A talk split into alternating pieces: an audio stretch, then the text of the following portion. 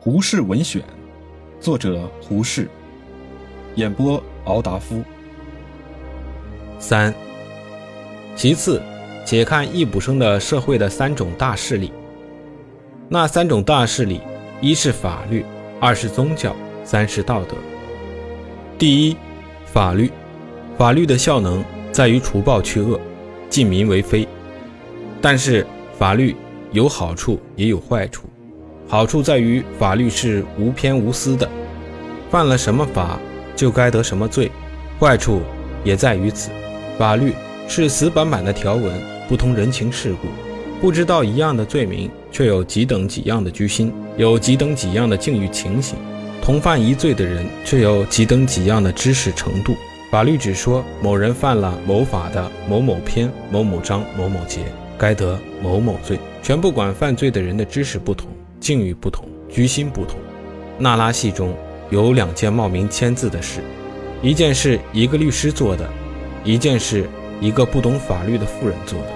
那律师犯这罪，全由于自私自利；那妇人犯这罪，全因为她要救她丈夫的性命。但是法律不问这些区别，请看两个罪人讨论这个问题。律师：好夫人，你好像不知道你犯了什么罪。我老实对你说。我犯的那种使我一生名誉扫地的事，和你所做的事恰恰相同，一毫也不多，一毫也不少。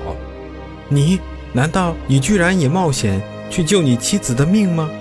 法律不管人的居心如何，如此说来，这种法律是笨极了。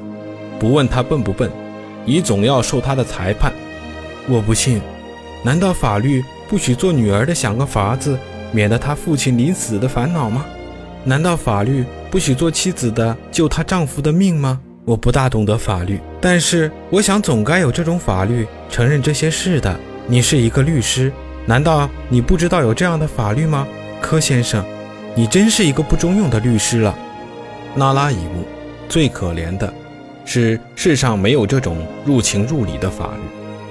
第二，宗教，易卜生眼中的宗教。已失去了那种可以感化人的能力，久已变成毫无生气的一节信条，只配口头念得烂熟，却不配使人奋发鼓舞。那拉戏中说：“赫尔茂，你难道没有宗教吗？”那拉，我不是很懂得宗教是什么东西，我只知道我进教时那位牧师告诉我一些话，他对我说。宗教是这个，是那个，是这样，是那样。三木，如今人的宗教都是如此。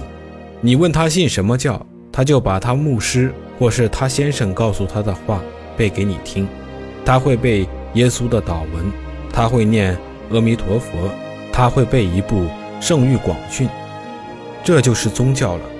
宗教的本意是为人而做的，正如耶稣说的。礼拜是为人造的，不是人为礼拜造的。不料后世的宗教处处与人类的天性相反，处处反乎人情。如群鬼戏中的牧师逼着阿尔文夫人回家去受那荡子丈夫的待遇，去受那十九年极不堪的惨痛。那牧师说：“宗教不许人求快乐，快乐便是受了恶魔的魔力了。”他说：“宗教。”不许做妻子的批评丈夫的行为。他说：“宗教教人无论如何总要守妇道，总需尽责任。”那牧师口口声声所说的是的，阿尔文夫人心中总觉得都是不是的。后来，阿尔文夫人仔细去研究那牧师的宗教，忽然大悟，原来那些教条都是假的，都是机器造的，群鬼二目。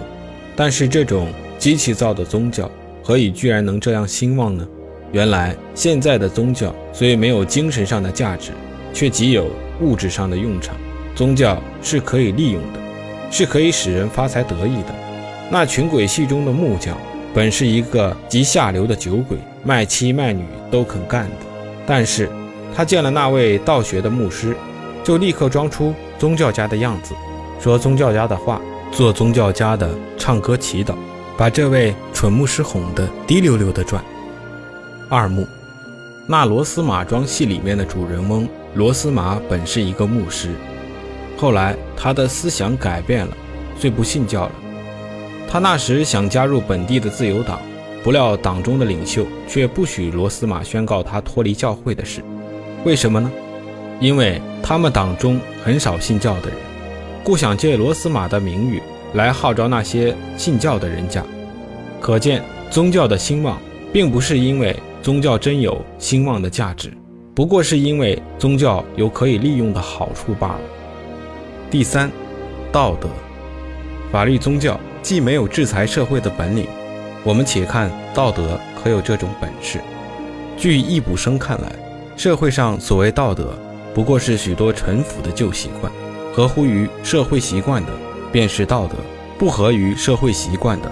便是不道德。正如我们中国的老辈人看见少年男女实行自由结婚，便说是不道德。为什么呢？因为这是不合于父母之命、媒妁之言的社会习惯。但是这般老辈人自己讨过许多小老婆，却以为是很平常的事，没有什么不道德。为什么呢？因为习惯如此。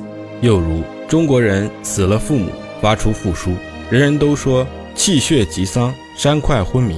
其实他们何尝气血，又何尝寝山枕块？这种自欺欺人的事，人人都以为道德，人人都不以为羞耻。为什么呢？因为社会的习惯如此，所以不道德的也觉得道德。这种不道德的道德，在社会上造出一种诈伪不自然的伪君子，面子上都是仁义道德，骨子中都是男盗女娼。易卜生最恨这种人。他有一本戏叫做《社会的栋梁》，戏中的主人名叫宝逆，是一个极坏的伪君子。他犯了一种奸情，却让他兄弟受这恶名，还要诬赖他兄弟偷了钱跑脱了。不但如此，他还雇了一只烂托底的船送他兄弟出海，指望把他兄弟和一船的人都沉死在海底，可以灭口。这样一个大奸，面子上却做得十分道德，社会上都尊敬他，称他做全市第一个公民，公民的模范，社会的栋梁。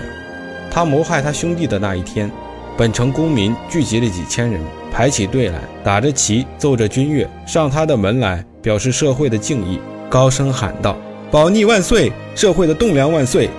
这就是道德。